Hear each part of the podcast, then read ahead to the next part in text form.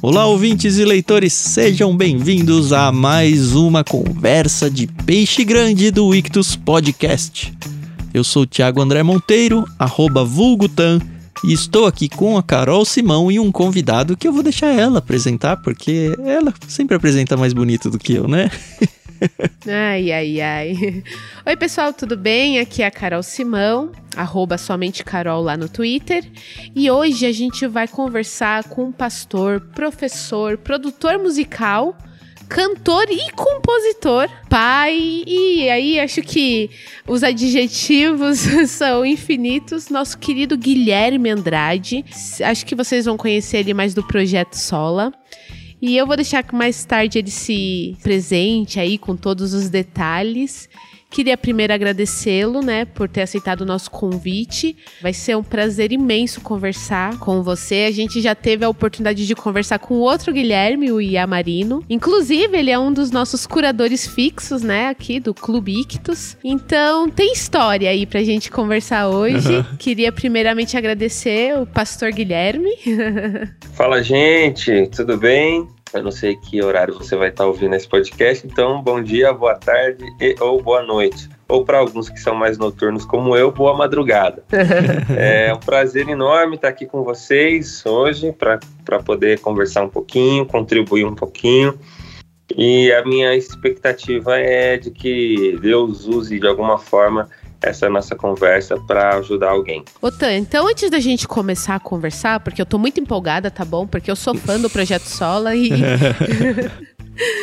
e eu queria muito conversar sobre várias coisas, mas antes disso, vamos explicar a brincadeira do dicionário pro pessoal? Você que é ouvinte de longa data aí já conhece a nossa brincadeira aqui do dicionário, que nada mais é do que uma brincadeira mesmo. Aliás, além da brincadeira, né, cada palavra dita aqui, ela serve como código de cupom de desconto para você conseguir 10% de desconto na primeira mensalidade em qualquer um dos planos do Clube Ictus, inclusive no plano Peixe Grande, que vai ser o plano que vai mandar um dos livros que o Guilherme vai indicar pra gente aqui neste episódio, tá bom? Se você tá ouvindo no mês de lançamento do episódio, o próximo kit, o kit do mês que vem, ou seja, para recebê-lo você tem que assinar dentro desse mês, vai ser um dos livros indicados pelo Guilherme. Mas como que funciona a brincadeira? Cada um de nós escolheu aqui já com antecedência uma palavra mais difícil do vocabulário e cada um de nós vai ser desafiado e ter que usar essa palavra dentro do episódio no seu significado normal. A gente já fez um sorteio aqui e pela moedinha mágica aqui, eu vou desafiar a Carol com a palavra esgar. Beleza, tá bom, Esgar. Essa vai ser minha, meu desafio de hoje. Eu fiquei responsável, então, desafiar o Guilherme com a palavra Ébia. Ébia. Ébia tem acento, mas só para lembrar, em código de cupom de desconto não se usa nenhum acento não, tá? Sua vez, Guilherme, você vai me desafiar com o quê? Eu vou te desafiar com uma palavra que eu já utilizei algumas vezes e aí o pessoal brinca muito, zoa muito que eu uso essa palavra. Que ela tem uma fonética feia, mas ela é uma palavra importante dentro de algum, alguns contextos. A palavra é nauseabundo. Nauseabundo. Que beleza. palavra de baixo calão aqui. É. Exatamente. a gente é agressivo. Bom, eu, eu espero que nenhum de nós esqueça de falar a sua palavra ao longo do episódio, porque senão no fim tem que pagar um trava-língua lá e paga um micão. Essa parte, se acontecer, não é editada. Então toda complicação que a pessoa passar aí para falar o seu trava-língua vai ser narrada na íntegra. É um escárnio público, é isso mesmo. É.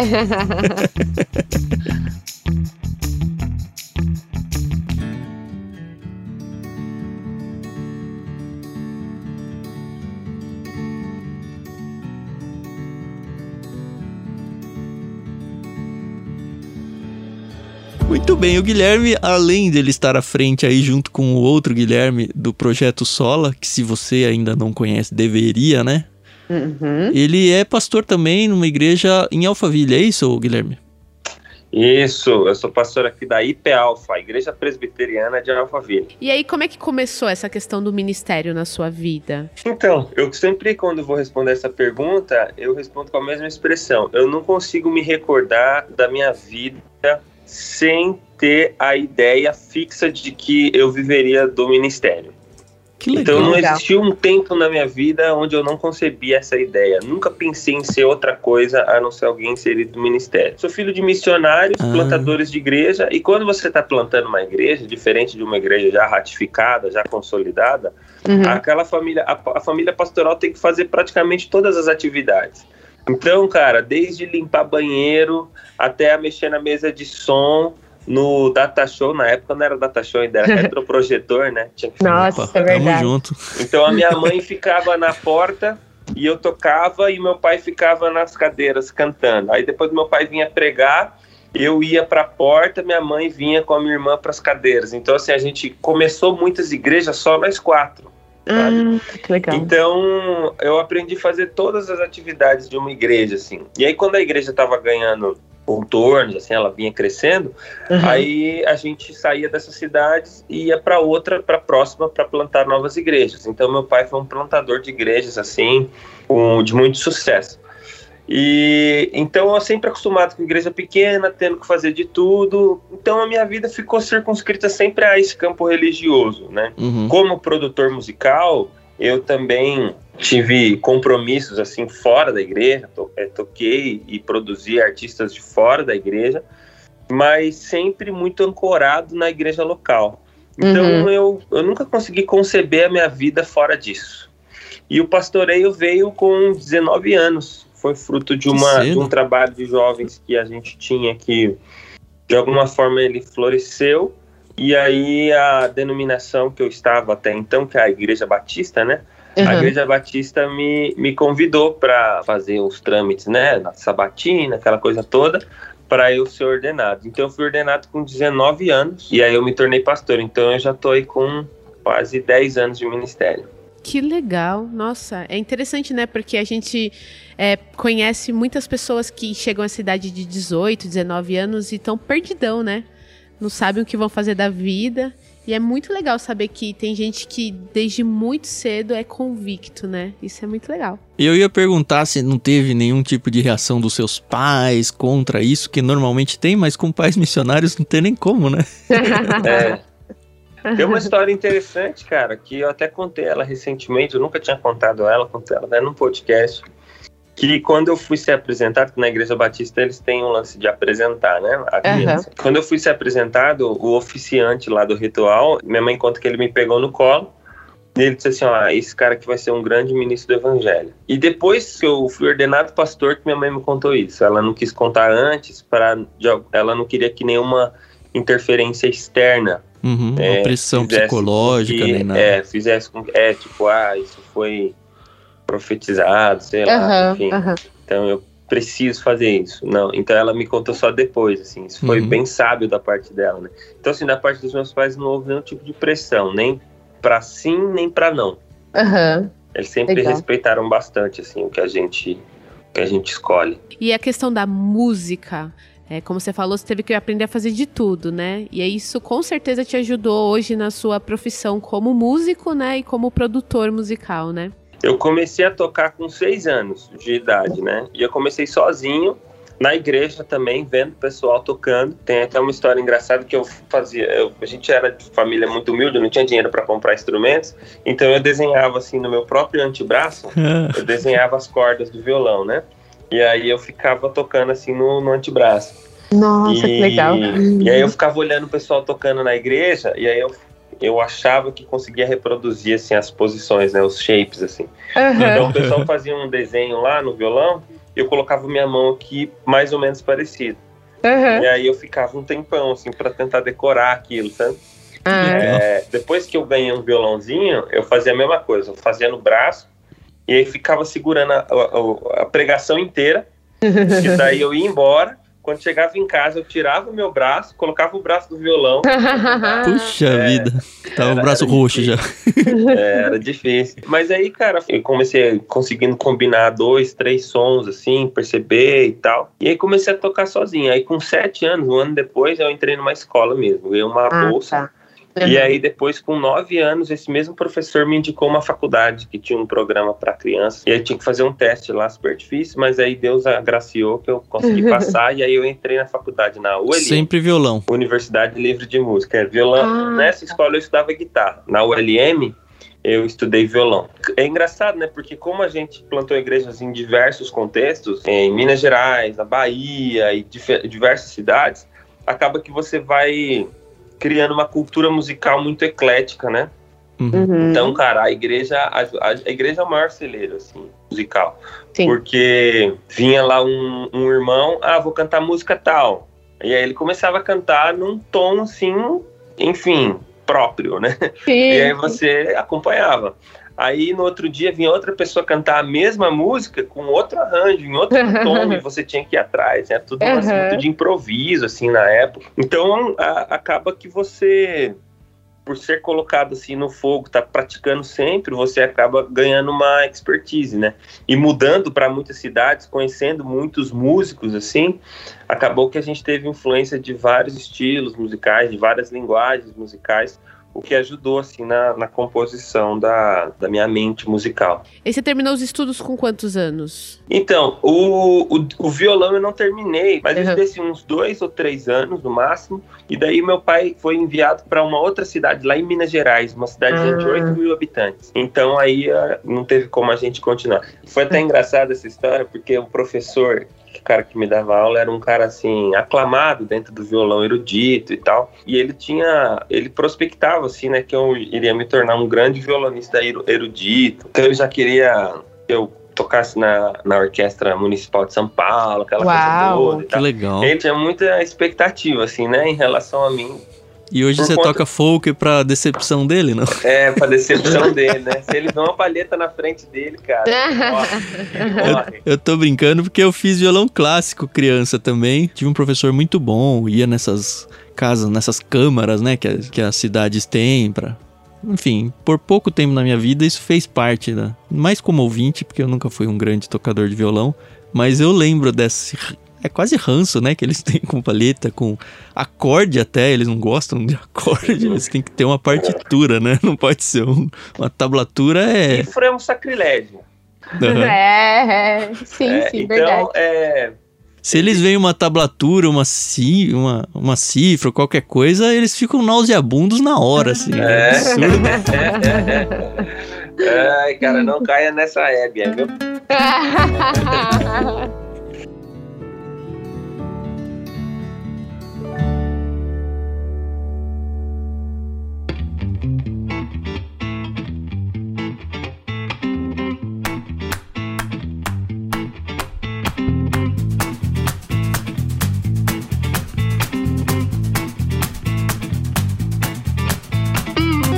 Aí a gente se mudou, né, para Minas Gerais. E uhum. lá era uma cidadezinha muito pequenininha, então não tinha professor, não tinha cultura musical muito forte. Muita música regional, né? Uhum. E aí é, o pessoal queria aprender a tocar, tipo, sei lá, Legião Urbana, esses caras que tocam violão, assim, para tocar em roda de amigo, aquela uhum. coisa toda. Uhum. E aí eu ganhar a gatinha, né? É, exatamente. É, aquele violão aquele violeiro paquerador, né? e aí, cara, eu comecei a dar aula pra, pra essa galera, assim. Aí eu montei minha primeira escola de música. Eu tinha 10, 10 anos, na verdade. Uau. Eu tinha 10 anos nessa época. Aí eu montei minha primeira escola de música. Tinha 40 alunos, assim, semanais. Era muito legal, cara. E aí eu comecei minha vida de professor de música lá. Porque na Terra de Cerco quem tem um olho é rei, né? É. Falei, Poxa, não tem nenhuma escola de música aqui, tá aí a oportunidade. Olha, isso é visão empreendedora, nossa, é. olha isso. Hoje seria trabalho infantil, né? Não podia. Né? é. Mas, cara, foi muito feliz, foi muito feliz nessa época. Que legal, nossa, olha como é surpreendente, né? Quando a gente começa a conversar, né, com as pessoas, a gente nem imagina esse tipo de coisa. Você conheceu o outro Guilherme na mesma igreja aqui? Porque eu vi que você foi bem viajado, né? Aliás, antes de entrar no assunto Projeto Sola aí, você morou em quantos lugares, assim, você lembra? Ou pelo menos quantos estados cara, diferentes? Muitos lugares, cara. Eu não recordo de cabeça agora. Eu sei que meu pai uma vez fez uma conta, assim, meio rápida, meio por cima, e a gente tinha se mudado mais de 20 vezes, assim, em 25 anos, alguma coisa. Uau.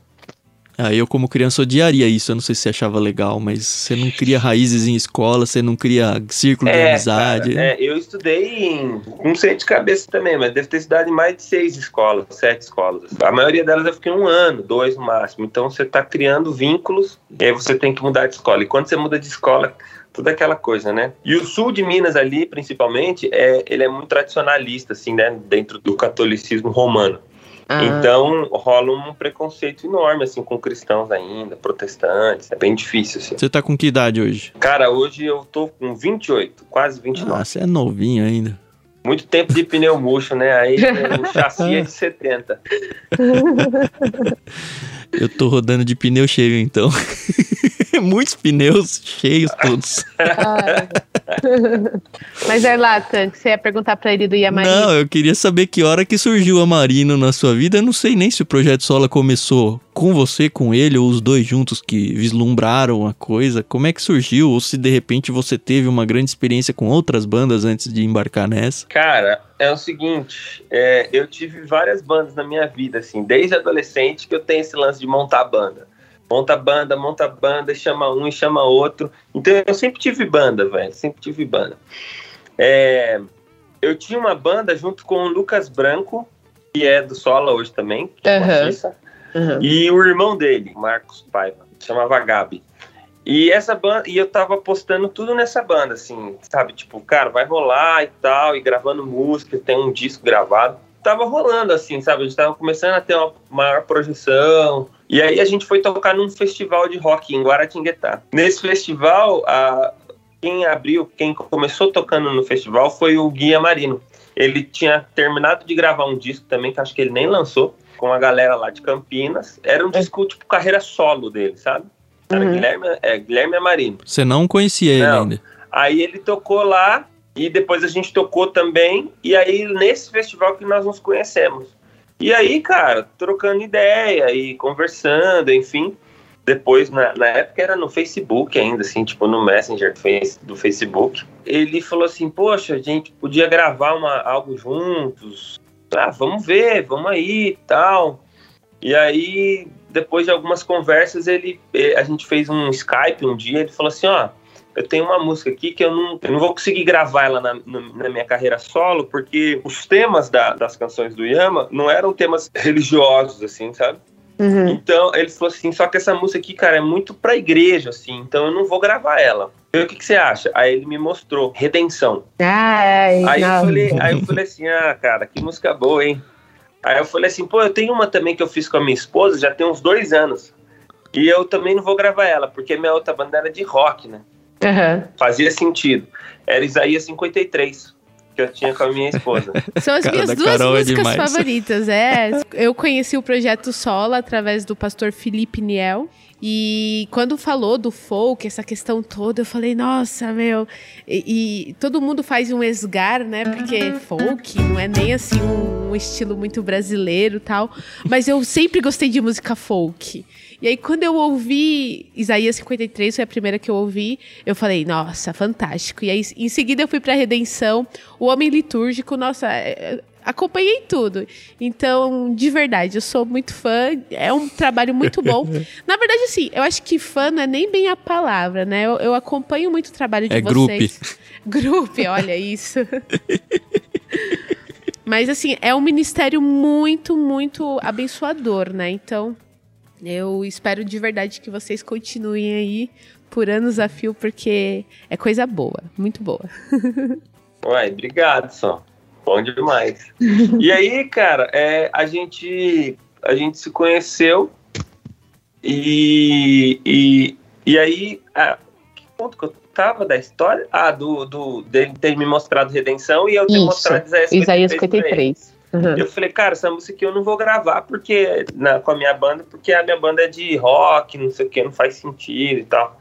Eu já tinha até Colossenses 1 nessa época, feito com outro amigo, mas que não tá nem no primeiro disco do solo, uhum. eu acho. Enfim, tinha várias músicas que a gente fazia para a igreja, mas para as nossas igrejas locais. Não uhum. tinha intenção de gravar. Aí ele veio para minha casa pra gente gravar essas músicas. Falou, ah, vamos gravar e tal. Aí a gente começou a gravar mas sem pretensão de ter carreira, de ter nada. A gente queria gravar só para registrar o arranjo e, e poder, tipo assim, ah, vai tocar ela no culto de domingo, lá na, lá na igreja dele, né? Ele era de uma igreja aqui em Valinhos. Aham. Aí ele dá pro pessoal da banda, né, pra mostrar como que queria que tocasse e tal. Não tinha intenção de ter uma carreira, nada. E aí um, um grande amigo, que é o Lucas Freitas, ele foi um entusiasta, assim, do solo. Ele falou assim, não, cara, essas músicas são muito legais, a gente tem que, mano, vamos, vamos lançar. Aí a gente falou, pô, lançar, acho que não, isso aqui. Ah, tá bom, vamos. Aí qual que vai ser o nome? Aí, bo- aí a gente botou o nome de Guilherme Andrade e Guilherme Amarino. Que bom, bom. Aí... e aí a gente lançou no primeiro dia, assim, no, no- na primeira semana deu mais de 5 mil downloads. Uau. Aí a gente falou assim, uau, tem alguma coisa aqui, parece que Uhum. o pessoal gostou mesmo. Aí fomos fazer uma página no, no Facebook, aí qual que vai ser o nome? Aí, ah, Guilherme Andrade, Guilherme Marinho, mas aí ficava muito grande, acho que não dava pra ler na versão mobile, assim, enfim. Não sei por qual razão, falei, não, precisa de outro nome. Aí na hora, assim, no afã do momento, falei, e se a gente colocasse Sola? Aí todo mundo riu, né? Que ridículo, nada a ver, não sei o que e tal. É, este que vos fala teve a pior ideia possível. Porque daí não, não dava sola, porque já tinha lá no, no Facebook, já tinha, né? Esse Ah, tá. nome. Aí eu falei, ah, coloca então Projeto Sola. Aí colocou e deu. Aí o que acontece? O nome do disco é Sola Volume 1. Aham. Então, o nome deste projeto musical era o Sola Volume 1, por isso projeto Ah, Sola. tá. Volume Não era o nome da banda, né? não, a banda era Guilherme e Guilherme. Projeto né? Sola, Projeto Sola, Projeto Sola. Você- Às vezes eu tô assim, esses dias aconteceu, tá aqui no mercado, chegar um cara e falou assim, você é o Projeto Sola? Cara, eu sou o Guilherme Andrade, CPF 12253241652. Mas também atendo por Projeto Sola. legal, legal. E aí, cara, ficou esse nome, assim, é um nome feio, eu não gosto muito não, mas fazer o quê? Ficou, É, pegou, pegou. igual apelido, cara. Agora é não igual dá, meu. apelido, quanto mais você gosta, não gosta, mais Mas, é. mas- É, é, exatamente. É, eu acho, falando aqui na cara, pra não falar nas costas, né? eu acho estranho projeto um nome de banda, mas é o que é, né? É, um- é uma banda, é um projeto. Não, É, então, é, gera essa assim, confusão. cara, nas igrejas mais entusiasmadas, assim, que os caras falam assim: com vocês, Ministério, Banda, Projeto Sola. Ministério, Projeto Sola. Banda, Projeto Sola. Nossa, a gente brinca que é um projeto que a gente tá tentando tirar do papel.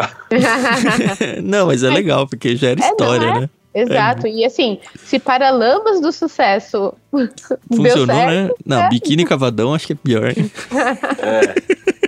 É baixo, é baixo. é.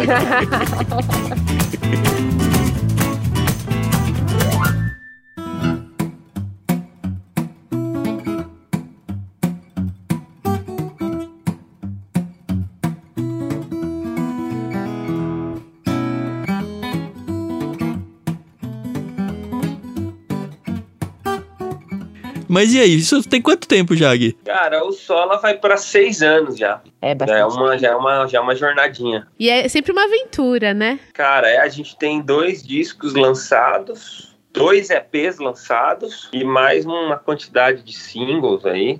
Não, Uhum. três EPs lançados, né? O Advento, esse último agora, que é o Glorificar Cristo e Edificar a Igreja, Sim.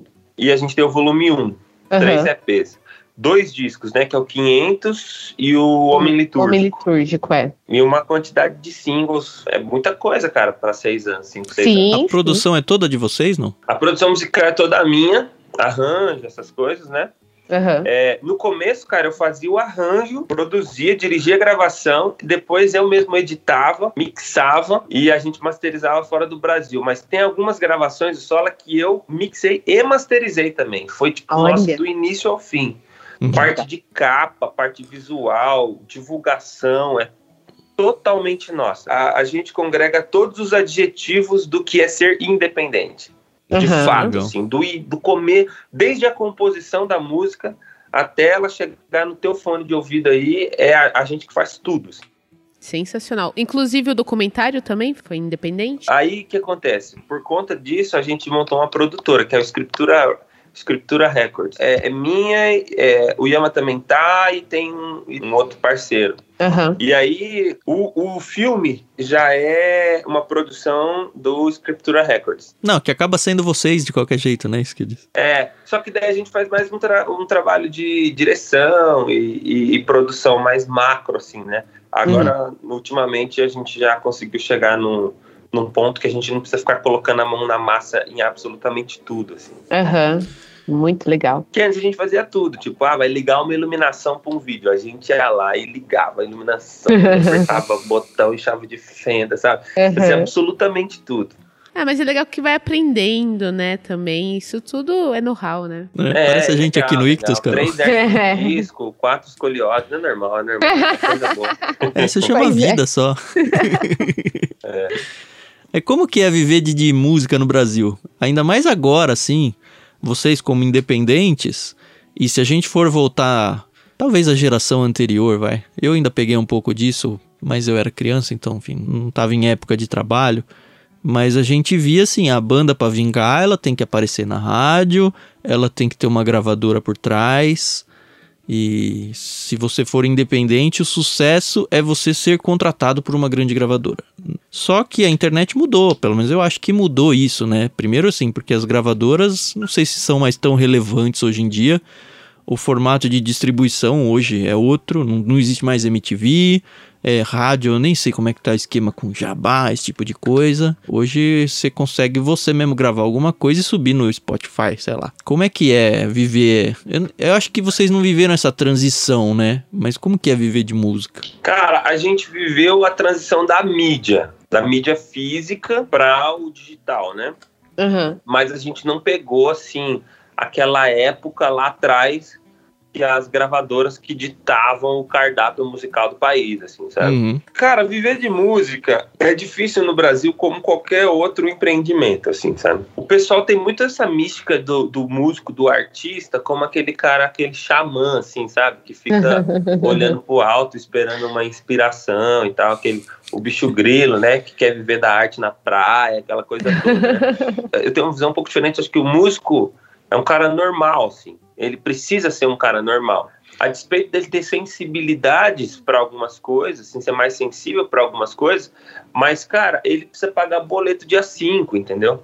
Ele, ele, o músico, é, e principalmente no Brasil, assim, com o movimento boêmio, assim, e tal, o músico ficou muito estigmatizado como um uhum. cara fora da realidade. E, cara, e ele tem que ser um cara normal como qualquer outro, sabe? Ele uhum. tem que empreender, ele tem que ele tem que ter estratégia. E agora que os músicos estão começando a pensar nisso aqui no Brasil, porque uhum. fora o cara sempre o cara sempre sacou que ele para ser músico ele precisa ser vendedor também. E o produto é ele mesmo. Uhum. Então, é, antes os músicos aqui no Brasil tinham muito esse lance de good vibes, sabe? Sim. E cara, e eu nunca pensei assim. Eu sempre pensei Cara, o músico, engenheiro, arquiteto, frentista, mano, todo mundo tá oferecendo um serviço, entendeu? E uhum. eu preciso oferecer da melhor forma possível, com as melhores condições, com os melhores recursos e com as melhores entregas, entende? Então, eu, eu não acho que seja difícil músico, é, viver de música no Brasil. Eu acho difícil músicos preguiçosos viverem de música no Brasil, entendeu? Uhum. Cara, vê quantos músicos aí o cara tem a empresa dele certinho, nem que seja um mês, sabe? Uhum. Paga todo mês direitinho, esteja assegurado, dá nota fiscal. Cara, vê quanto, vê quantos assim tão certinho assim. Cara, a maioria é tipo, ah, eu quero cachê em dinheiro depois do show. O cara chega atrasado, como eu cheguei atrasado aqui pro nosso papo hoje. Não, tive boa justificativa. Mas geralmente música é muito desorganizado, sabe? E aí, cara, sofre mesmo. Sofre é. mesmo.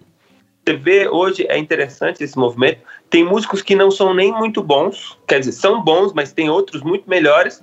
Mas esses que não são tão bons assim, eles conseguem pegar todos os trampos, todas as gigs, assim, por conta do comprometimento, por conta uhum. da organização, sabe? O cara entende que aquilo ali é o trabalho dele.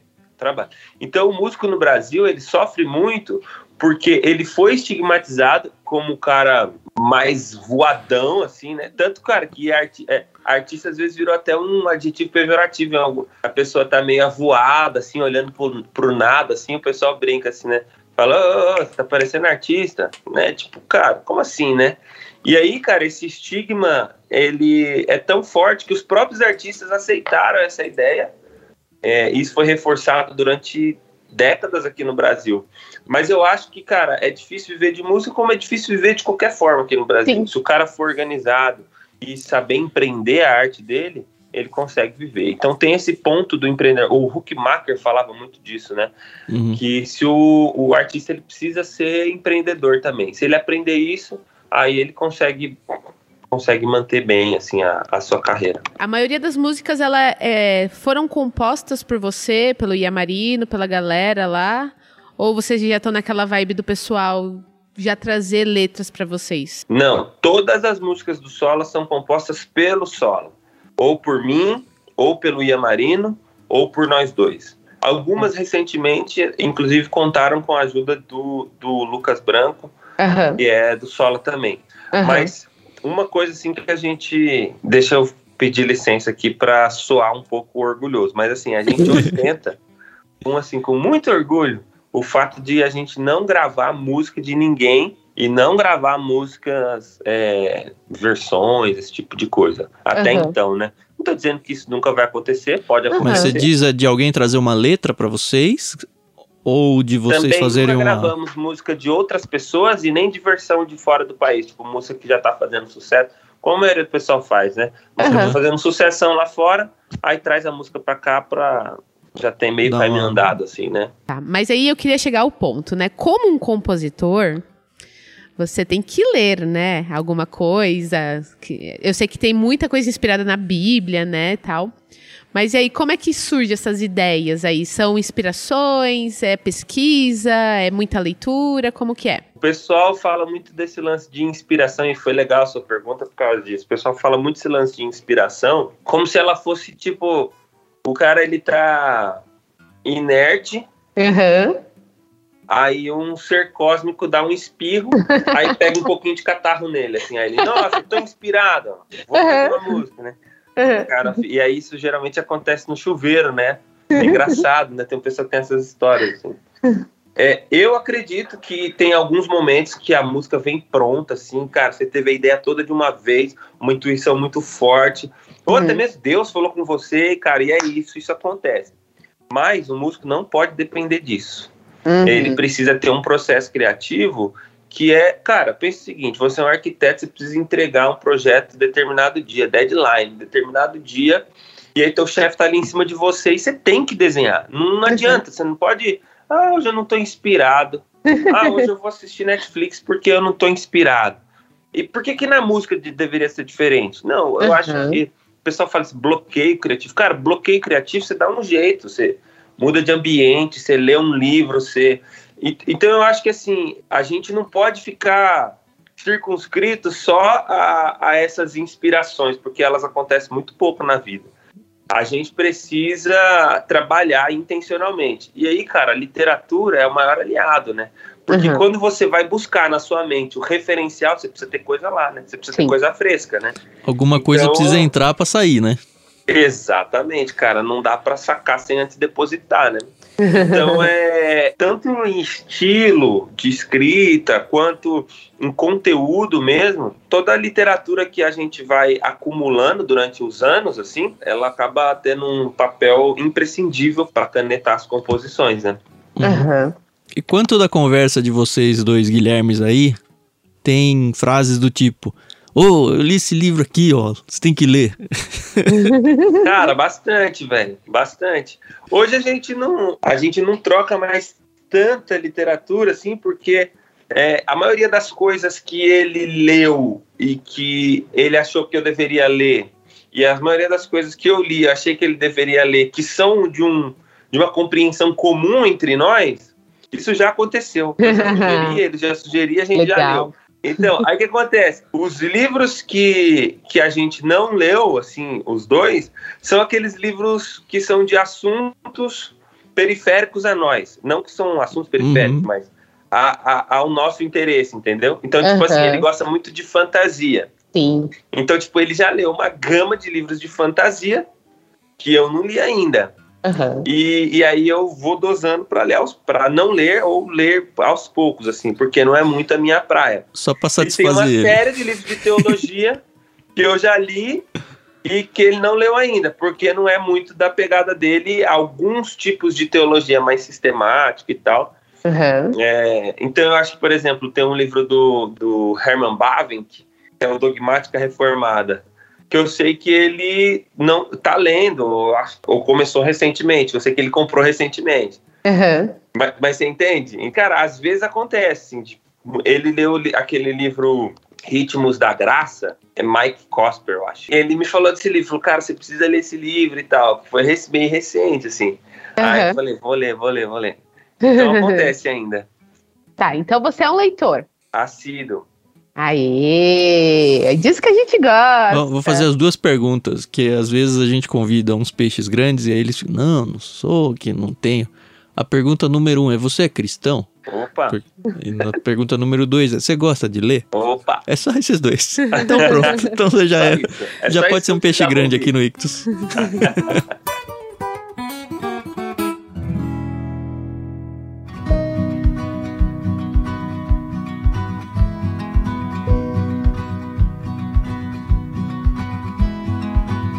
como é que surgiu essa, não sei, paixão ou esse hábito de ler? Cara, surgiu do meu pai, assim, ele é um, ele é um sujeito que ele, ele não teve, assim, grandes oportunidades de formação acadêmica, mas ele sempre teve uma paixão muito grande, assim, pela erudição e por pregação, então ele sempre leu bastante, sabe? Então eu cresci vendo ele ler, assim, sabe? A gente ia dormir e ele tava lendo, assim, sabe? Então todos os dias à noite, invariavelmente, ele estava lendo. Tá preparando estudo, preparando sermão e tal. Então, surgiu daí. Eu, desde criança, assim, que eu tenho esse lance com leitura, sabe?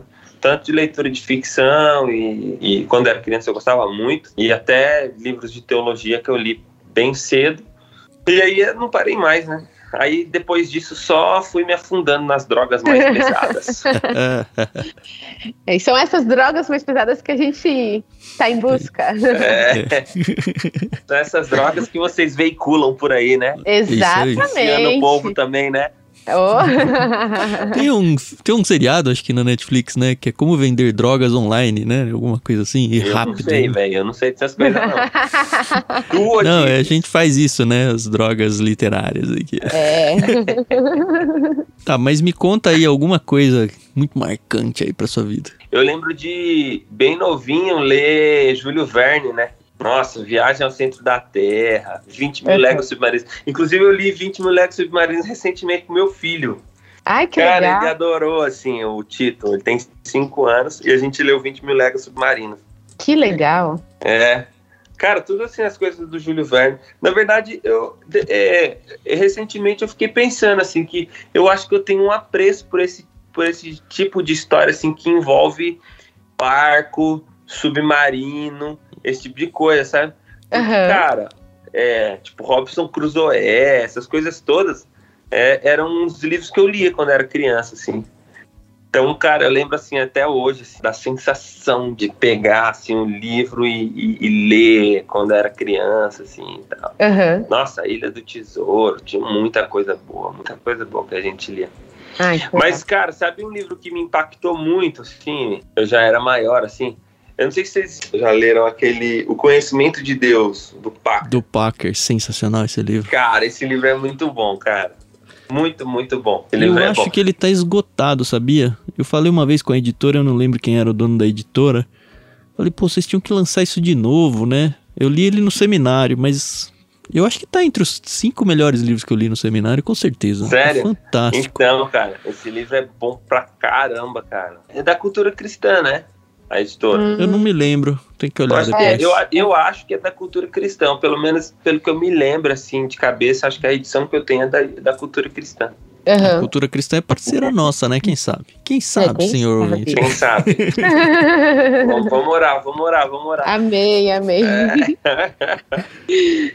Mas, cara, esse livro é incrível, cara. Eu acho que, sim, todo mundo tinha que ler esse livro, Conhecimento Uhum. de Deus. Vocês leram Você é Aquilo que Ama? Indicado pelo Guilherme Amarino.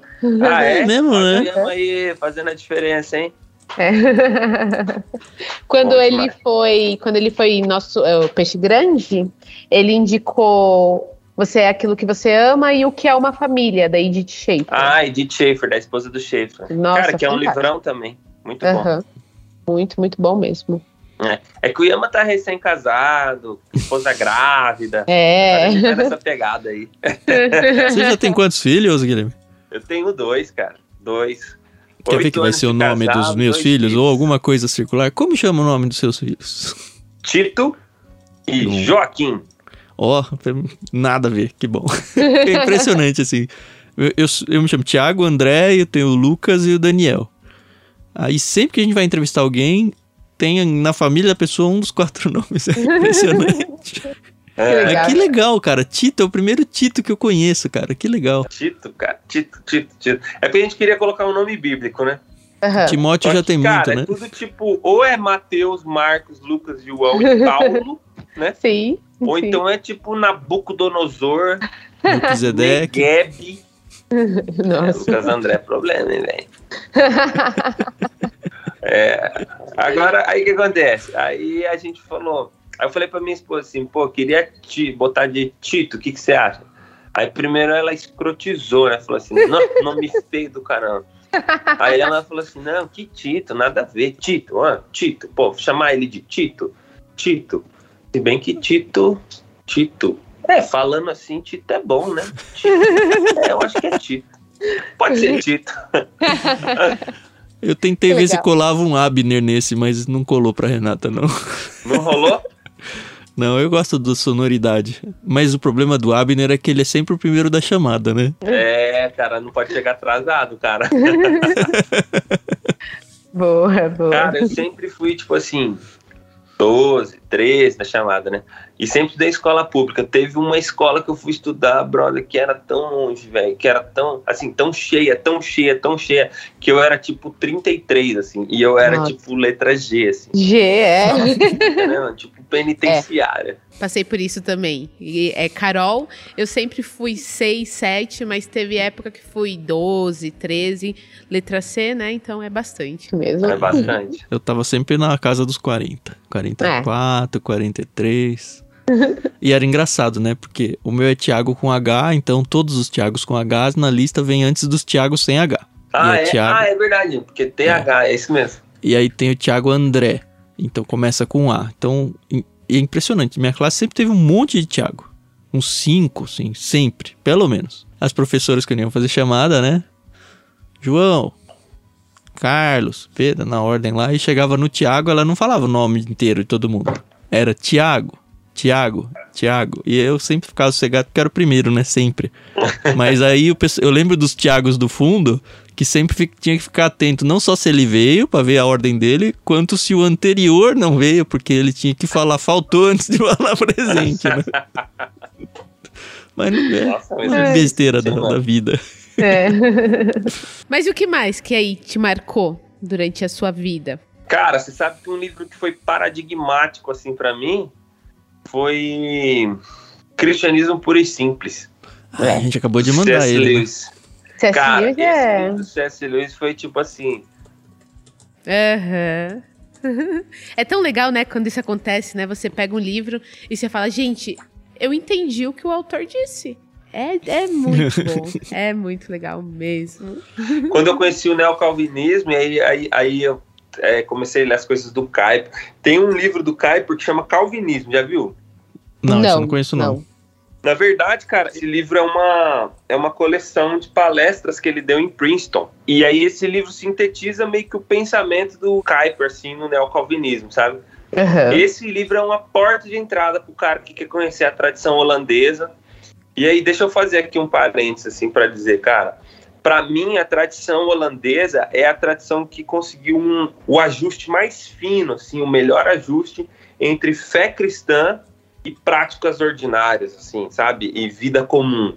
O pessoal Uhum. chamaria de secular, né?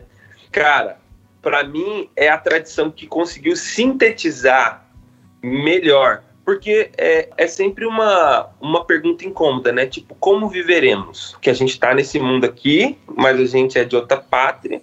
Uhum. E aí, aparentemente, há uma, um dualismo, assim, há uma superioridade das práticas que são espirituais. Né? Cara, quando eu tô orando, quando eu tô jejuando, quando eu tô na igreja, eu tô em contato com o que é eterno. Agora, uhum. quando eu tô pagando conta, quando eu tô é, lavando a casa, eu estou em contato com as coisas que são temporais. Mas o que é mais importante? A vida ordinária ou as coisas extraordinárias? Como equalizar isso? É, o que é sagrado, o que é secular? Né? Existe de fato essa prateleira de cima e essa prateleira de baixo? Uhum. E aí eu acesso essa prateleira de cima no domingo, lá na oração e tal. E depois, na vida cotidiana, eu volto para a prateleira de baixo, enfim. O neocalvinismo holandês, para mim, é a tradição que melhor responde essa uhum. questão. Uhum. Então você tem grandes expoentes, né? O Abraham Kuyper, Herman Bavinck, Herman Doivert. É que o Herman Doivert é tipo assim, você precisa, precisa de um arcabouço filosófico grande para ler, assim, né? Uhum. O afegão médio, assim, um leitor mais, mais que lê mais por entretenimento e conhecimento básico, ele fica perdidaço, assim, lendo Doivert. Uhum. Tem até faculdade que tem curso de como ler Doivert, já viu assim? Nossa. Não, essa eu não conhecia. É, não. Tem cursos para cursos introdutórios para ler o Doivert, assim. E aí, cara, quando eu conheci o neocalvinismo, aí eu fui assim, me afundei de cabeça nas drogas ilícitas. Cara, tipo, Dogmática Reformada, do Bavinck. Esse é um livro. Só assim, não dá pra mandar num box, né? Porque eles são calhamaço desse tamanho, né? A gente já mandou reais. uns tijolos já, viu? Cara, são quatro, mas são quatro ao mesmo, ao mesmo tempo. É. Uau! Tem que mandar um volume cada mês, né? É. Também mas, já fizemos isso, né? Também já fizeram? Ah, então yeah. pronto, olha aí. Fica aí, hein? Fica, Fica a oportunidade. É. Não, é legal que os ouvintes vão vendo. Aí, será que vai vir esse? Ah, será que vai vir aquele? É, é a gente manda a turma da Mônica, né? Assim, pensa num livro top, top. Aí eu sempre tive também um incômodo, eu não sei vocês, mas sempre tive um incômodo com o lance de missões. Hum. Sabe? Tipo assim, cara, por que, que a gente prega o evangelho? Essa era uma pergunta que era difícil de responder, assim, para mim. Por que, que a gente uhum. prega o evangelho? E você chegou numa resposta? Ainda tá lutando com isso? Cara, eu cheguei numa resposta satisfatória. A gente prega o evangelho para a glória de Deus. Isso parece óbvio, mas não é. Não, é. Porque, via de regra, todos os nossos esforços missionários, eles têm mais a ver com o alcance do perdido. Hum. Você viu quando o cara missionário vai lá e ele fala assim: 3 milhões de pessoas nunca ouviram falar do evangelho. Isso é injusto para você que ouve todo dia aqui na igreja e tarará. Isso é injusto? Mas se a gente for pensar em todos os povos que, e todas as, as etnias que já se desfizeram e nunca ouviram falar, isso foi injusto de alguma forma? Então, cada indivíduo que morreu sem ouvir, não, ele não conta naquela, na, naquela história de pregar o evangelho até os confins da terra? Então, quando o pessoal fala assim, ah, vamos chegar com o evangelho até os confins da terra, o que significa isso? Ah, você alcançou o último homem, tá? E todos aqueles que morreram antes, eles não estão incluídos no número de todos os homens. Então, para mim, parece-me, e as doxologias de Apocalipse deixam isso mais claro ainda, para mim parece que há um interesse em salvar o perdido, mas há um interesse maior em o desejado das nações ser proclamado em toda a extensão da terra. Uhum. Tem mais a ver com a glória de Deus. Deus clama por adoração. Deus anseia, Deus cobiça nesse, é, Deus ambiciona, num bom sentido, a adoração de todos os povos. E é para isso que nós pregamos. Aí tem um livro do Piper, né, que a gente que ajudou muito assim a chegar a essa conclusão, que é Alegrem-se os povos. Já leram esse livro? Não, isso não, eu nunca li. Cara, Alegrem-se os povos, que é a supremacia de Deus nas missões. Cara, pensa num livro bom. É um tormento fazer essas entrevistas com peixe grande, porque é que eu sempre falo pra Carol, né? A gente tem muito pouco tempo de vida para muito livro que chega na, ah, na é estante. É muito tempo, é, é pouco tempo para muito livro, né? Mas eu e... não desisto de ficar indo atrás, não. É, não, a vida de leitor é sempre uma frustração, né, velho? É, pra cada um que sai, chega a três. É, muito é, mais é, a três, vida tem uma, tem uma frase do Schopenhauer, né? Uhum. Que é a vida é um pêndulo entre o desespero e a frustração. Primeiro você se desespera para conseguir algo. Depois você se frustra por perceber que aquele objeto já não é mais o seu objeto de prazer. E aí É. você se desespera para conseguir o próximo objeto. É sempre assim, né? E, cara, a vida do leitor também é um pêndulo Uhum. entre o, o desespero e a frustração. Você se desespera para ler um livro e quando você termina, velho, aí você se desespera pro próximo. Ó, mas eu acabei de terminar um, hoje mesmo. Hoje? Não, anteontem. Os Irmãos Karamazov, que pra quem acompanhou o Diário de Leitura foi assim, uma grande saga pra gente. E como é gostoso terminar um livro, viu? Não eu é gosto bom, demais. Puxa, que delícia que é terminar. Não só pra aquele negócio de falar, ó, terminei, mas eu não sei explicar a- sensação que me dá, sabe? É quase algo espiritual quando o livro é bom, assim, que você fala, puxa, foi uma- Transcendente, né? Quase É que um uma, negócio uma que- experiência transcendental, assim, né? Uhum, muito bom. Por isso que eu falo que são drogas mais pesadas. É verdade, se a gente for pensar nesse sentido, é isso mesmo, né? Você falou aí de livro de fantasia, né, mano? Vocês já leram a trilogia cósmica do Lewis? Já, já mandamos. Aliás, eu preciso ler o último. A gente já mandou ela inteira no clube. A gente já gravou os dois primeiros volumes com o pessoal do podcastirmãos.com. Se você tem interesse, procura lá que você vai encontrar. Eu acho que tem no próprio site do Ictus também. E a gente Você tá na promessa último, de. aquela Fortaleza Medonha. Isso, esse aí tá. Ai, a gente vai ler no começo de 2022 agora e deve gravar um literário lá também. Mas tô ansioso por ele, eu gostei muito dos dois primeiros. A Carol, mais ou menos, né, Carol? É, não me pegou. Acho que é época de vida, né? Mas eu não descarto, não. Eu, eu gosto de insistir. Ah, acontece. É. Agora, de teologia mesmo, cara, assim, o livro que é a base de tudo, do meu pensamento, é o Confissões de Agostinho. Esse Hum, vocês já leram, né? Já esse sim, nossa. Esse livro foi aquele que explodiu a minha cabeça, porque nunca imaginei, nunca imaginei que eu ia ler Agostinho, que eu ia entender Agostinho e que eu ia curtir o que ele escreveu. Foi muito bom, muito legal mesmo. Cara, eu não sei explicar esse livro até hoje, mano. É um livro de filosofia, é, mas é um livro que tem um estilo muito poético. Uhum. Ele é tudo isso, ele é, Ele é autobiográfico Ele é pastoral, e tudo, né? É. ele é testemunho, Uhum, sabe? Tem uhum. hora que eu tô lendo, assim, que eu parece que eu tô vendo ele lá na frente, sabe quando que os irmãos vão contar testemunho? É, mas ah, é isso, minha né? vida era isso, isso, isso. Cara, esse livro é tudo, velho. Tudo, É. tudo, tudo. Que, inclusive tem podcast dele também, né, Carol? Tem, tem. Ah, tem? Ah, A a gente já então. fez- a gente já fez muita coisa, hein? É, a gente olha pra trás, a lista de livros é muito impressionante, Carol. É muito impressionante. E o Peregrino, vocês já leram? Já lemos e temos podcast também. saiu, saiu uma, nova, uma, nova, uma nova publicação dele. Vocês viram a capa nova? A É, gente- ele tem, na é verdade, os direitos autorais é aberto, né? É. Então cada editora acaba tendo a sua. Mas a gente tá mandando um agora, né, Carol? Que o próprio Sim. Guilherme Amarino indicou no Plano Mar. Muito bom. Ah, então deve ser esse, que é uma capa nova, bonitona. Uhum. Isso. Esse é Agora eu lindo vou te demais. falar, né? falando de drogas pesadas. É, manda. Livro que mudou meu devocio, meu, minha vida devocional. Assim. Ah, que Os legal. melhores livros que eu li sobre vida cristã, santidade, enfim.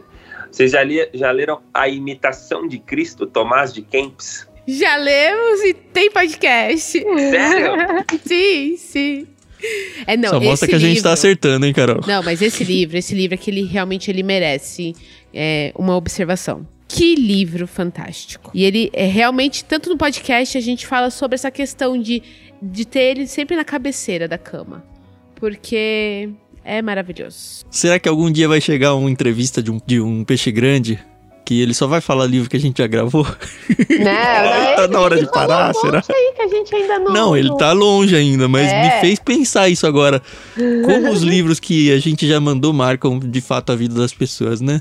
Aham. Verdade. É, mano, é, é, vocês estão no caminho certo, viu? Obrigada. Muito livro bom, muito livro bom. Muito Nossa, livro é. bom. Cara,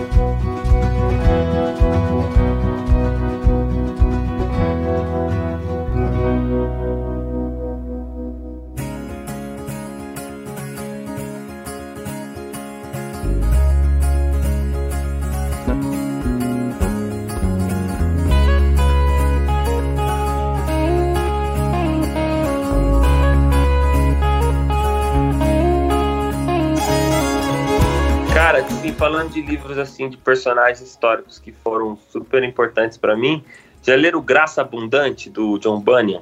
Não, esse não. Não. Eu, eu acho que eu tenho ele em casa, numa edição bem antiga. Não. Graça Abundante é o principal dos pecadores. Uma biografia dele, assim. É o cara que escreveu o Peregrino, né? Aham. Nossa, a história dele é muito, muito, muito. É, eu não conheço muito dele como. Eu só sei que ele escreveu o Peregrino preso, né? Filha cega, né? É, essa parte eu já não sei, mas. Aliás, a gente é muito devedor, eu acho, no, no clube como um todo, de biografias, viu?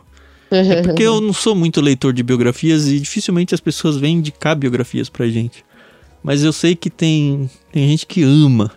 Ama e. Ah, saiu uma biografia, de não sei Biografia, quem. cara, é, é, um- é uma coisa que deixa você com sentimento dúbio também. Porque você fica tipo, uau, que incrível isso! E aí no, no segundo seguinte você fica, cara, como eu sou um nada, sabe? Pô, eu tenho 20, eu tenho 28, velho. A primeira versão de, de Institutas da Religião Cristã, o Calvino escreveu, ele tinha 28, velho. Ah, eu não vou muito nessas, não. Eu já fui. Na época do seminário, eu, eu ficava descobrindo esses grandes teólogos. E eu via as coisas que eles faziam, e principalmente Cara, você falou, né? 20 A anos, idade dele, eu falo, meu Deus, Não, como que. Eu não fiz nada na minha vida ainda. É, é, é um misto, velho, de prazer e depressão. Assim. É, não é fácil não, não é fácil não. Vocês já leram um cara chamado Nathan Wilson? Eu ouvi o nome, nunca li nada dele, não. Ele Tem é filho livro do Douglas específico? Wilson, aquele autor famoso de. O Douglas, eu li um livro que a gente ganhou, acho que da editora, da editora Planeta. Foi um livro bom, não é um livro sensacional. Nunca li mais nada dele. É, o Douglas é famoso nessa área de aconselhamento, sabe? Sim. Tipo, família, hombridade e tal. Aham. Republicanaço, assim, muito louco. Mas, Mas esse do Nathan, você tem o quê? Cara, o Nathan, pra quem tem filho aí, tem um desenho na Netflix que chama Halo Ninja, na Netflix, pra criança. Ele Uhum. Olha. escreveu, velho. Ah, é? Escreveu, Ai, é. legal. O Nathan. E o Nathan, ele escreve ficção, assim, sabe? É um ensaísta primeira qualidade. E ele tem dois livros, cara, que eu acho impressionantes. Acho que todo mundo tinha que ler, assim, que é um deleite. Aquele livro pra você ler com o pé na areia, sabe? Aham. É que geralmente eu leio um livro de teologia bem pesado e aí depois eu leio um livro suave, assim, que eu chamo de água com açúcar. Não porque Uhum. ele é ruim, mas é porque ele não exige É pra muito. descansar a mente. É né? um livro pra descansar, assim, um livro pra curtir mesmo. É um livro dele que chama Notas da Xícara Maluca. Oh, que legal. Notas- que. Nathan Wilson. Cara, esse é um livro que todo mundo ama, todo mundo que lê. Ah, e o outro que você falou que é dele? Que E aí dois. ele lançou o segundo volume, cara, que é impressionante. Chama Morrer de Tanto Viver. Uau. Mas tem que ler o da Xícara Maluca primeiro ou não? Não necessariamente. Mas é legal ler os dois. É, isso eu não conhecia. Cara, o Morrer de. Tanto Viver é impressionante, cara. E aí fica aí, pra quem tem filho, assista lá o Hello Ninja, Oi Ninja. É um desenho que o Nathan É, eu tenho Wilson- dois aqui, vou, vou assistir com eles. É, É melhor que Legal. Peppa Pig, não? legal pessoas cristãs. é, é legal pessoas cristãs, assim, atuando no mundo, assim. É, é, muito bom. Isso é legal pra caramba. É verdade. E, e eu acho que mais legal ainda, não mais legal, porque acho que tem espaço pra ambos, né? Mas eu acho muito bom, mais legal porque eu acho que falta, são cristãos trazendo sua ética e moral cristã, mas produzindo conteúdo secular. E eu acho isso é, é muito do necessário. Uhum. Não fica tentando fazer, aque- forçando aquelas. Proselitismo barato, né? É, tipo, pegadinha, né? No final Uhum. tem uma cruz lá no negócio. Aham. boa, boa, boa. Baixo. Eu, eu brinquei, antes que as pessoas me crucifiquem aqui, porque eu brinquei com a Peppa Pig, mas é, eu não gosto da personagem, né? E é engraçado porque o Daniel, de 4 anos, ele fala: Eu não vou assistir a Peppa Pig. Qual que é a palavra que ele usa? Nauseabum. Não. Mas- mas ela é também, né? ah, mas é alguma coisa ruim, assim, sabe? Eu não eu esqueci a palavra. Mas é, não, acho que não traz boas educações, assim. pros Não, ela, filhos. é, eu acho engraçado. O desenho da. Peppa, tipo assim, ela é birrentona, né? É, É. O então. pai, e o pai dela é um bananão, assim. Pois né? é. É, Então, então, contribui pra essa deterioração da figura masculina. É, É, aqui em casa não entra não, também não. é. Cara, e aí falando de cosmovisão, você falou de caras cristãos produzindo, enfim. Vocês já leram o do James Sayers? É clássico. Não, Na- nem na- conheço o autor esse. James Sire é clássico na- no, no mundo de cosmovisão que chama Dando Nome ao Elefante. Eu já Não. ouvi esse título sim, não sabia dele não. Dando Nome ao Elefante. E aí, mano, tem um, um outro que é O Universo ao Lado. Já leu esse? Não, também. Também não. Que é o a Monergismo que, que lançou. Também é do, do, do James Sire. Hum.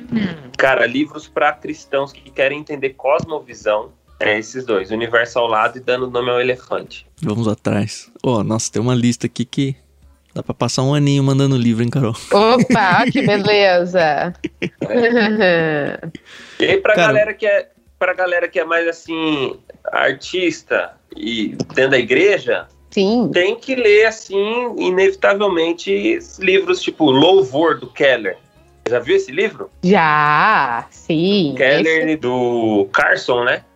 Na verdade, tem, acho que são quatro partes do livro, né? Tem o Keller, tem o Carson, tem aquele O Mark Kent. Ashton, E é o isso. Kent Rudges, né? Isso. É, aqueles livros de vários autores, um pedaço pra cada um, é isso? É, que eles Louvor analisam. chama. Eu sei Uma que é. análise teológica e prática. assim. E é necessário isso, né? Eu não sei o quanto vocês sofrem com isso, ou já sofreram por ser músico, mas eu olhando de fora e tendo feito seminário e não tocando e nada, eu tenho a impressão de que falta muito conteúdo teológico para muitos músicos e acaba saindo muita groselha, né? Muita bobagem Muita, teológica. Muita.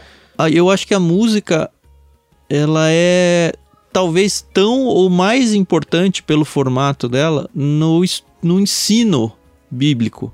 Uhum. Porque assim, você ouve uma pregação, ok, ela é, ela é muito mais densa. Mas você esquece o esquece conteúdo amanhã. dela muito mais rápido que uma música. A música fica lá na sua cabeça, Aham. ela volta. Então, na parte didática da coisa, eu acho que a música ela tem um papel que ela, talvez até seja um pouco depreciado pelos pastores ou pelas igrejas, o que faz com que seja muito mais perigoso você ter, talvez, uma música herética do que uma mensagem herética, porque a mensagem herética, se ela for única assim, ela vai acabar sendo esquecida mais fácil. Tem um livro chamado Kant. Kant do É. Immanuel Kant, assim? Não, Kant é do, da- é do casal, aquele Keith e a Christian Getty. ah, tá. Ó, que legal. É da Fiel. É, esse, esse casal foi aqueles que compuseram aquela música que ficou famosona né, em Christ Alone, sabe? Só Ah, em Jesus eu Ah, encontrei. Aham. sim, sim, sim. me cansar. Cara, eles têm um trabalho incrível assim com música nos Estados Unidos. Eles têm uma conferência lá que chama Sing, que é o nome do livro. Então, Aham. eles lançaram o livro, aí tem a conferência. Eles lançaram, tipo assim, 10 anos da conferência já, tipo, toda planejada. E aí eles vão lançar um, tipo, um inário. Cara, é muito legal, assim. Que eles têm a joia. mesma pegada que a gente, de fazer músicas bíblicas, cristocêntricas e tal. Aham. Muito legal se envolver com esse movimento deles lá nos Estados Unidos. Ai, que É legal. Sing. Tá até, tá até rolando a, a conferência. Até a gente teve o Augustus Nicodemos, ele falou lá esse ano. Bem legal, né? Sim. Que legal. É, é. Então é Ai, uma- uma conferência assim que tem contornos globais assim. Esse livro chama Kant, Com- como o louvor transforma a sua vida. Muito legal, cara. Então, cara, tem muita coisa boa. Ah, e aí pro pessoal que é mais é, da arte assim, mas que não não faz música confessional para a igreja, aquilo que a gente tava falando, né, que, que produz para fora e tal. Aham. Para não ser propagandistas baratos assim, tem os livros dos neocalvinistas holandeses lá, né, cara? Entre os quais, o, de repente, o principal dele é o Huckmacher, né? Aham. Tem o Schaefer e o Huckmacher, Aham. mas o Huckmacher, no sentido da arte, assim, ele é mais perspicaz.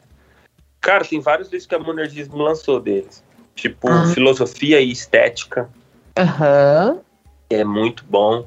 O Dom Criativo, que é um livro muito maneiro. Tem aquele outro também do dele que é famoso, que é A Arte Não Precisa de Justificativa. Tem um que é Arte Moderna e a Morte de uma Cultura. Cara, um belo cardápio pra quem gosta dessa área aí, hein?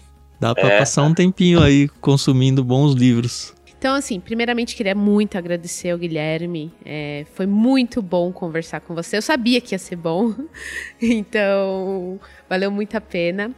Nessa última parte do programa, a gente costuma fazer só, assim, perguntas rápidas. Você justifica se quiser. A gente só pede um sim ou não, ou o que estiver perguntando aqui, pra gente encerrar mesmo o nosso programa, tá bom? Tá bom. Então, bora lá. Prefere livro físico ou digital? Físico. Eu amo muito essa pergunta porque, tirando uma pessoa só, ninguém mais respondeu digital. É, tem meta de leitura, sim, ou vai lendo conforme vai aparecendo? Conforme vai aparecendo. E prefere ler um livro de cada vez ou vários livros ao mesmo tempo? Vários ao mesmo tempo. Já abandonou alguma leitura porque não curtiu ou vai até o final porque é Caxias? Já abandonei. E sente muito por isso ou não tava bom, azar? Não. sem neura nenhuma. Excelente.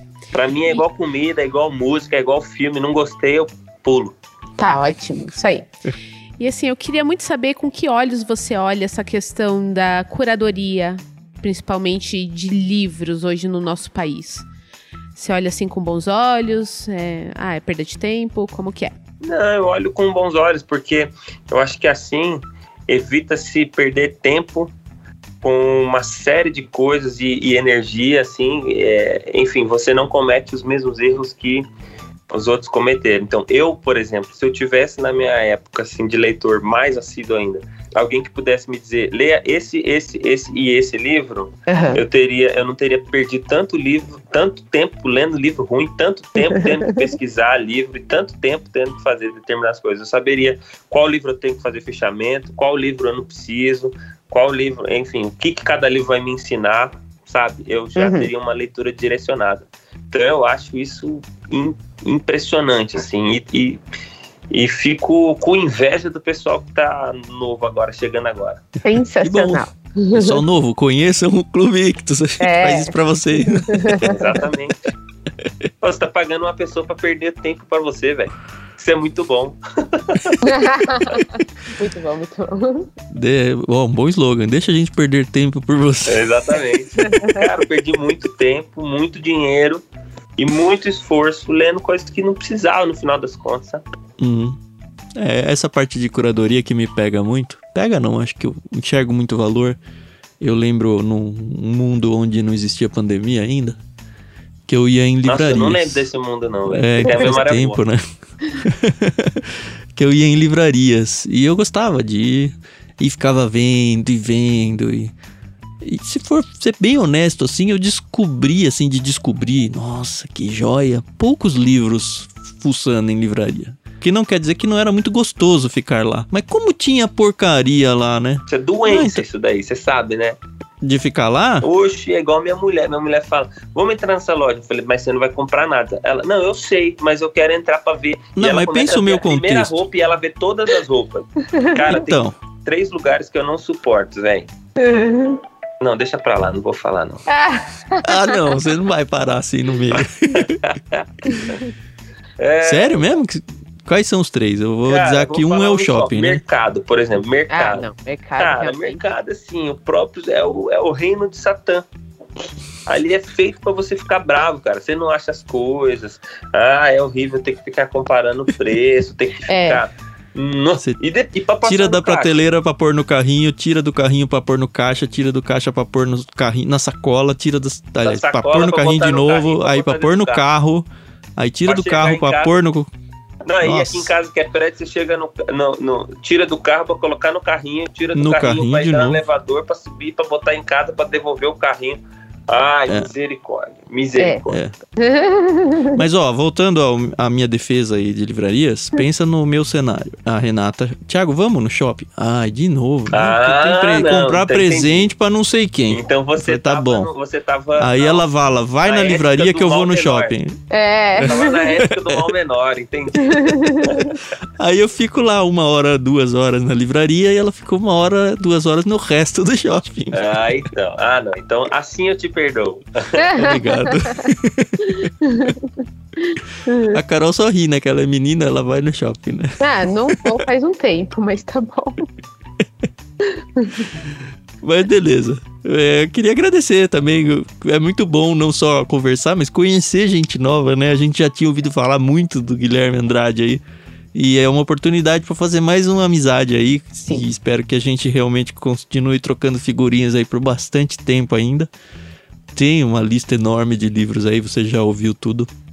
E óbvio que a gente não vai mandar tudo isso, né? A gente vai mandar um, no máximo dois. Então você tem uma listinha aí um pouco maior para você correr atrás daquilo que interessou mais para você.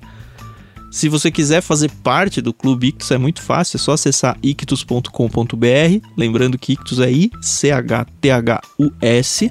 A gente não tem só os planos literários, a gente tem, como você já sabe, o podcast aqui. Você tem todos os programas no mesmo site ou procurando por Ictus Podcast no seu aplicativo favorito. A gente tem um outro projeto que está num feed à parte se você usa aplicativos de podcast que é o Leitura Bíblica Comentada, procura exatamente por esse nome, Leitura Bíblica Comentada, onde a gente tem um episódio para cada capítulo da Bíblia, a gente está mais ou menos na metade do Gênesis ainda, é um projeto para a vida toda aí, mas é um convite para você realmente conhecer as escrituras a fundo e de uma maneira bem descontraída, bem despojada, bater um papo mesmo sobre cada capítulo. Fica o convite para você conhecer e acompanhar esse podcast também. Você pode fazer parte do clube, isso com certeza vai ajudar a gente financeiramente em todo o projeto, tanto do clube quanto do podcast. Mas também pode ser mantenedor, tem aí na descrição do programa todas as formas de você participar financeiramente desse projeto. E eu queria dizer que isso é muito importante, praticamente vital, para que a gente realmente continue produzindo com qualidade, tá bom? E finalmente fica o convite para você entrar no nosso canal lá no Telegram. Basta ter o aplicativo instalado e acessar t.me barra Clube Ictus. Por lá a gente conversa sobre os podcasts, sobre os livros que a gente está lendo junto, a gente organiza leituras coletivas por ali também. E sorteia livros para quem está lá. Cada 100 inscritos novos a gente faz sorteio de livros. Então, no pior cenário, você pode ganhar um livro aí, né? Quem sabe. Obrigada, Vilgui. Muito bom conversar com você. Foi um prazer imenso. E que Deus continue abençoando sua vida, sua família, seu ministério o Projeto Sola e o que mais aí tiver debaixo da vontade dele. Isso, Amém. O Ministério, Banda, Projeto Sola. É. Eu só vou falar isso agora. Bom demais, Obrigado. Gente. Deus abençoe vocês. Obrigado pelo convite. Foi muito especial passar esse tempo juntos aqui. E vida longa ao Clube Ictus. Amém. amém Obrigado. Amém. E é o Projeto Sola, né? Isso aí. Muito obrigado, senhores ouvintes, por estarem aqui com a gente mais uma vez. A gente volta na semana que vem, sextas-feiras, sempre com mais um Ictus Podcast. Até mais. Isso aí, pessoal. Valeu, até mais.